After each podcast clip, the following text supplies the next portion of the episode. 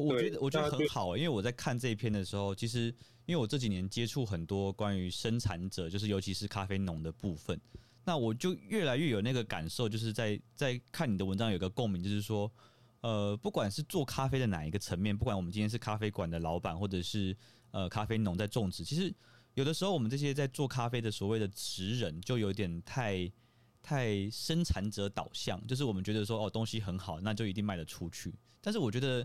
你有提到一个观点是关于市场导向这件事情，就是怎么样让呃东西好是一个基本的前提，但是东西好要怎么样出得去，让钱可以进得来，这件事情其实是行销范畴的专业。呃，没有错，没有错，因为其实我们在呃，因为我一直是在科技业，那其实科技业很比较早以前，因为以前大家都是技术导向。就十间科技公司的老板，大概有九间都是 R&D 出身，就是都是工程师出来的。R&D 就是 research，对不对？Research department。对对对，research，然后 and development。OK。那他们的专长就是说做一些电子电机啊，然后对行销就嗯嗯，就机械代工就好了嘛。是。对啊。那后来真的就是说，哎，其实你代工你也是要品牌啊，像说我们就讲到说。哦，找代工要找富士康，那也他也是那他他的品牌。了解，对，是这样。那所以其实到后来，我也发现，就是说，像是在国外的一些生产者，他们其实也是透过一些平台去表现出他们。像因为生产者很多，是你光是一个可能，你这种独立小庄园，你在哥伦比亚你就上百间、上千。对，那你要对，你很难被看到。那可能就是说，透过一些合作，或者就是说一些那个呃交流，或者一些平台的曝光，你可以真的找到说，哎，我生产这样的豆子，那我可以 match 到说需要的人，真正需要的人，然后甚至会愿意就是说把我整批包走的。对，就是就是。你一一点点行销小小的助力，可能他不会花你太多时间，也不会花你太多钱，对，他就能帮你往前更走一步，让别人更看得到你。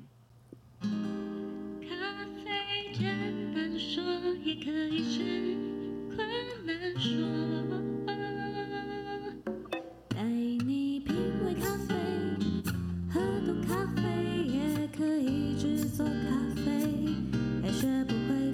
点亮了是非。如果你听不懂，也无所谓。带你从咖啡消失。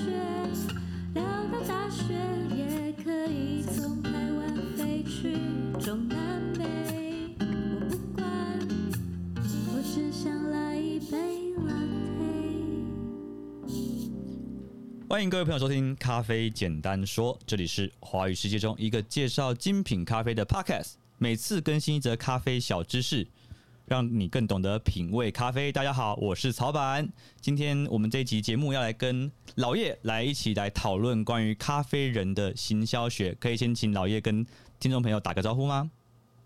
嘿，hey, 大家好，我是 Brown Roast 的老叶。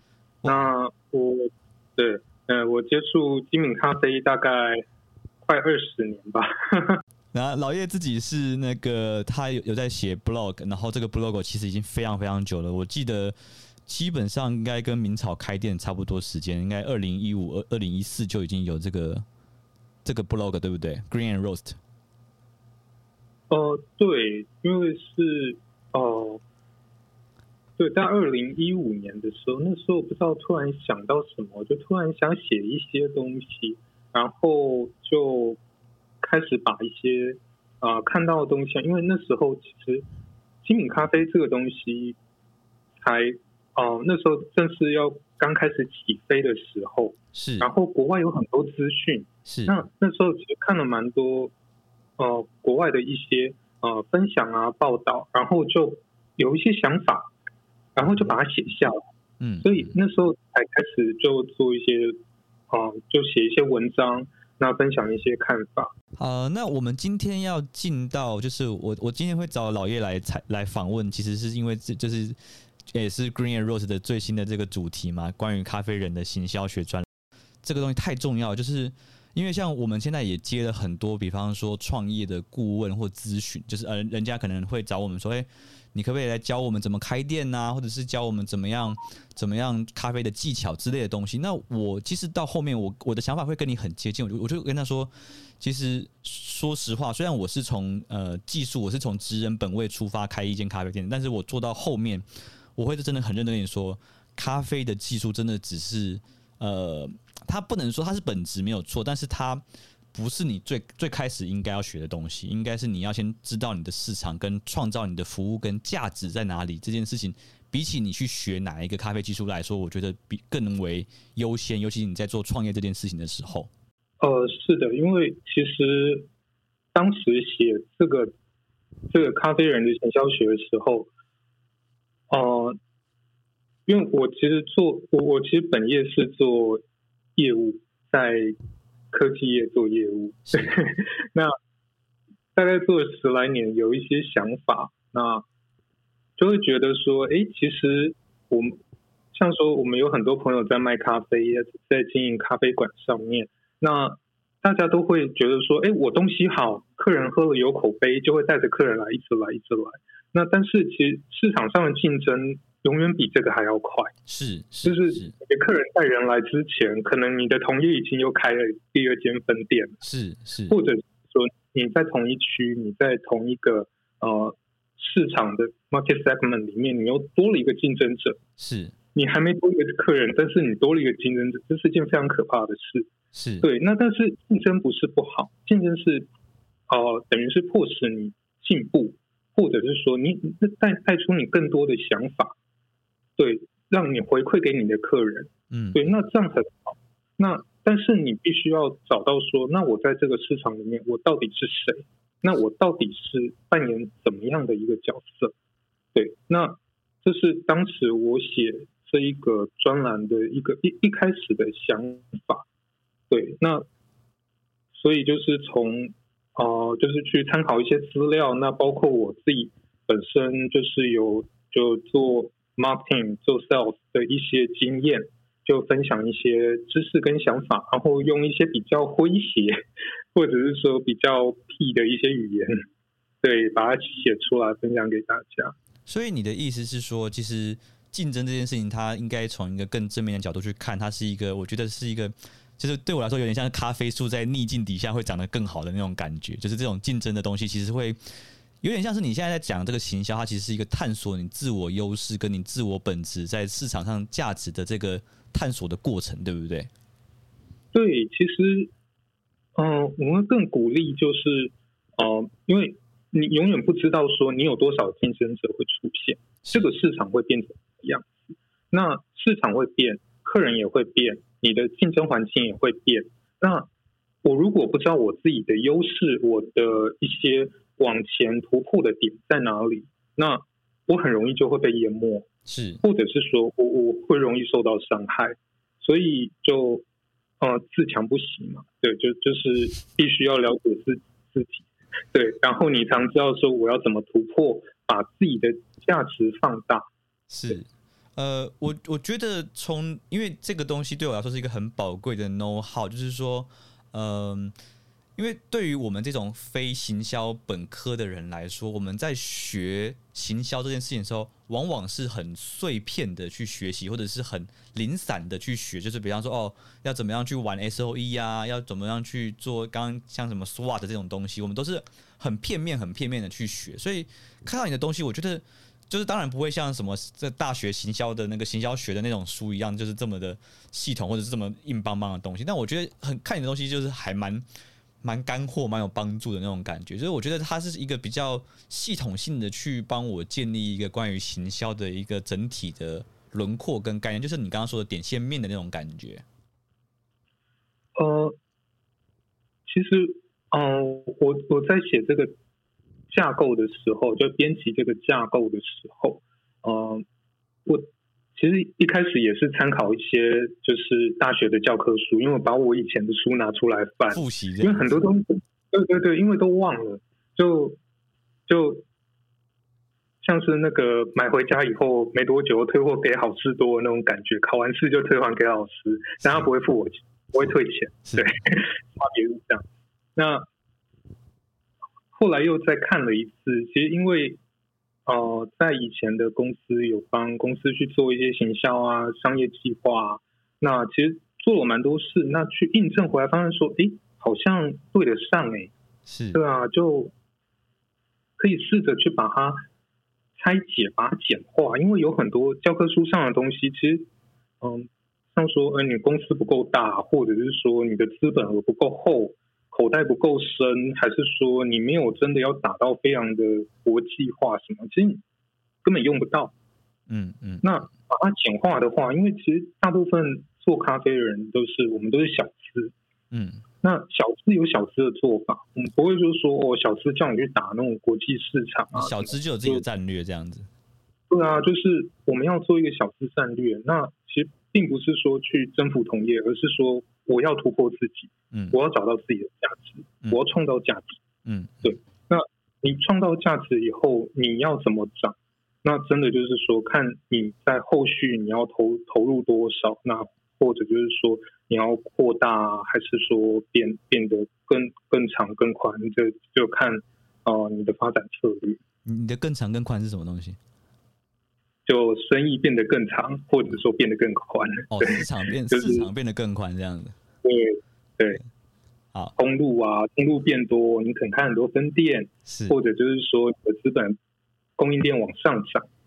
那说哦，你买了庄园，是是，对，从源头开始玩。那下一题我想要问老叶的是，可不可以请你分享？因为你现在大部分时间应该也还还在台湾啊，虽然我知道你就是周游列国这样子，但是从 从这个行销的角度，你去看台湾的我们讲的咖啡产业，是特别指的是咖啡厅，或者是我们讲的是呃自家烘焙咖啡厅这个产业，你可不可以分享你自己从行销的角度去看？因为你你没有开业，你算是还是算是局外人，但是你又懂咖啡，那你对于这个产业的观察，你有什么样的想法？就是你觉得台湾，就像你刚刚有稍微提到说，你觉得台湾的咖啡正在经历不同的时期。那你可不可以帮我们的听众去分分解，或者是剖析一下台湾咖啡大概是分的哪几种形态跟时期？其实最早以前我刚接触的时候，因为那时候自烘店还很少，嗯嗯，那那时候我最流行的就是去。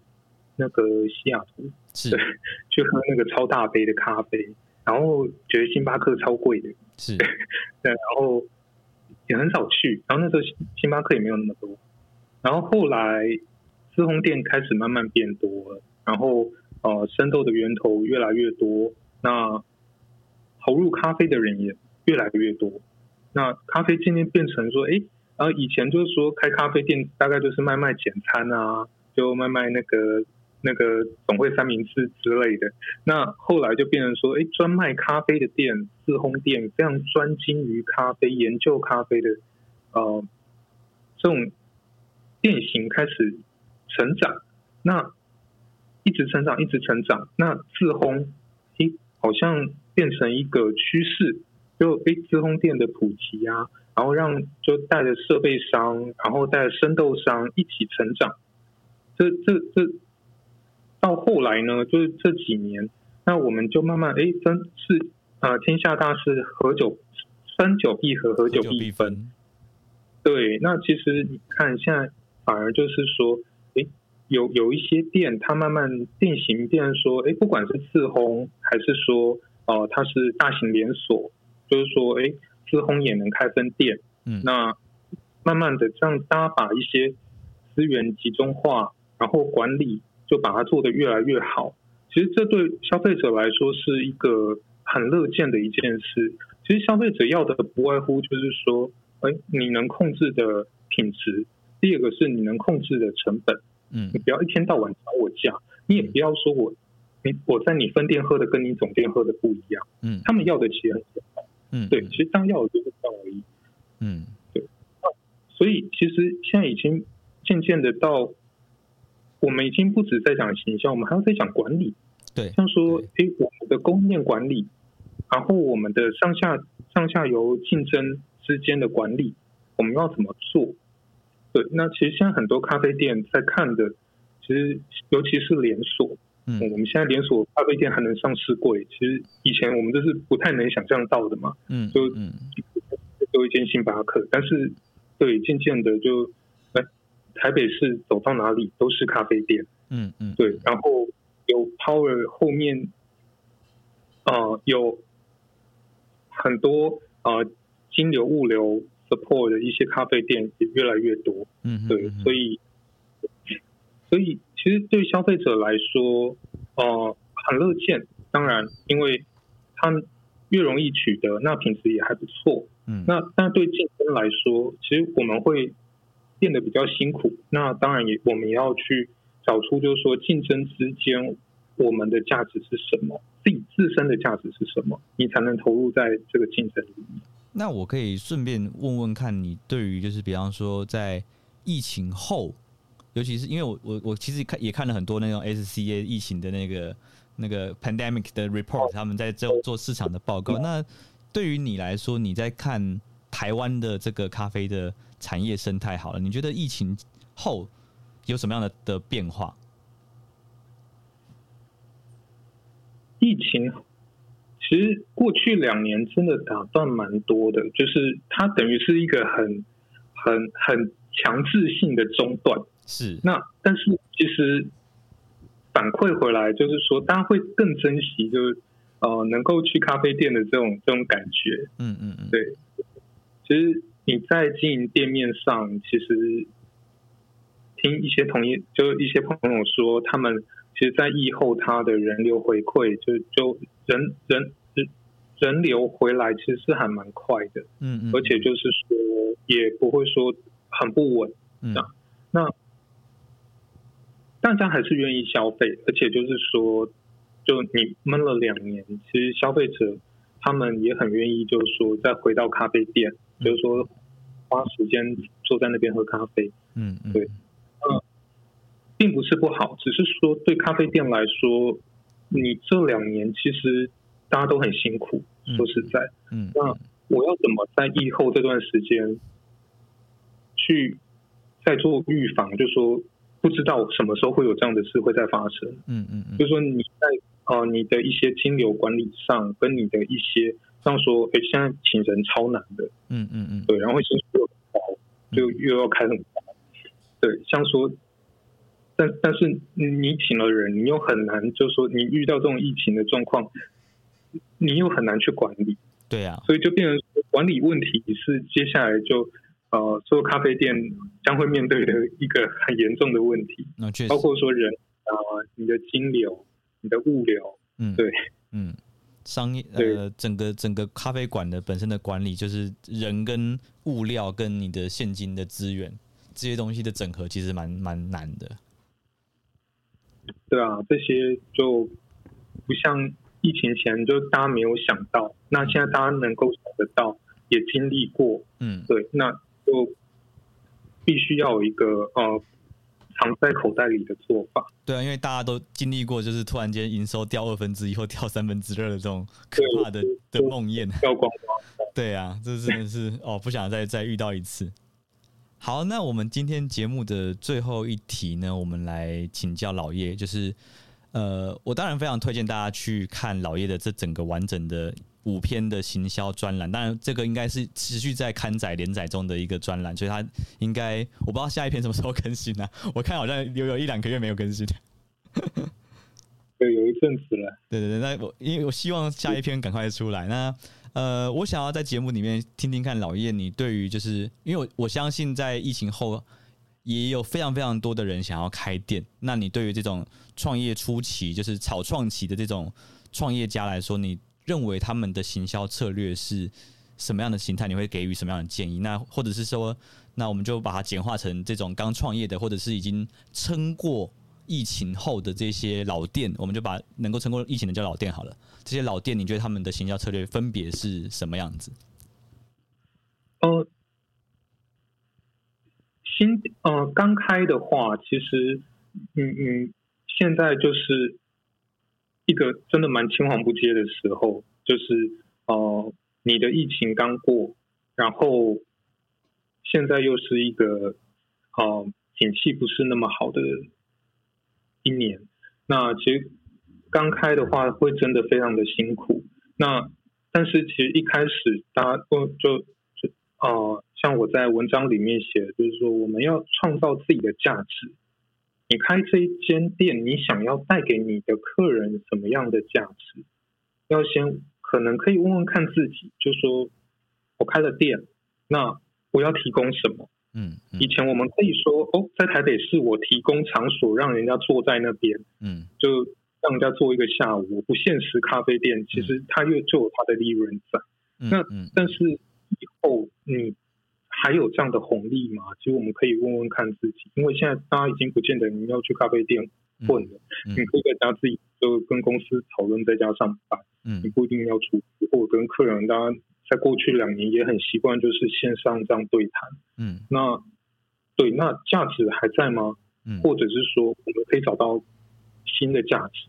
嗯，那对老店来说，呃，其实它的价值已经就是说它的呃店的定位已经很固定了。嗯，它既能提供饮品，又能提供空间，又能提供可能说呃绿挂包啊，还是一些其他的服务。那接下来就是说，哎，我的管理，我要怎么在？如果这件事在爆发，在疫情在爆发，我要怎么去承受？我要怎么再延续？因为我不是开一天两天，我都已经撑过这么困难的疫情的。嗯，那当然我是希望说经营的可长可久。嗯，就是说能够开越久越好。嗯，那甚至就是把生意变得更，就是说把把业务范围变得更广，生意变得更大。嗯，那。所以接下来管理就是他将面对的问题，因为人事成本其实高升，那生豆的成本、原物料、水电费这些也是一直在涨。嗯，我们要怎么去管理这一些呃人力、物力、金流？对，了解。这这就是对老店来说必须面对的一个啊，必须好好思考的一个问题。嗯，好，谢谢老叶今天的呃受访，然后。非常感谢今天大家听众的收听，那谢谢老叶今天这场非常精彩的分享，那非常欢迎大家到 Green Rose 的 blog 上去看这个咖啡人的行销学这一篇，呃，这应该是一个连载的文章，我不知道它最后会有几篇，但是我觉得非常的充实，非常的有含金量，所以大家可以去看看这样的一个东西。那如果有问题的话，就直接在 Green Rose 可以可以留言，对不对？哦，可以啊，可以，我我没有关闭留言，对，对，或者是呃，粉砖有在经营吗？嗯，还是多多少少，因为我我现在联动 化，对对对，因为过去几年真的对。有一点忙，对对，啊，不然就是大家如果找不到他的话，你们可以私讯传到呃我的信箱，就是明朝的信箱或者是草版的信箱，然后呃我把问题收集起来，然后我做成一个 FAQ，然后送给老叶，我们再来问一次这样子。好啊好啊，到时候我们再开一期 FAQ。好，谢谢你的时间，谢谢你今天的受访，好，感谢大家收听，我是草版，下期再会，拜拜。谢谢，拜拜。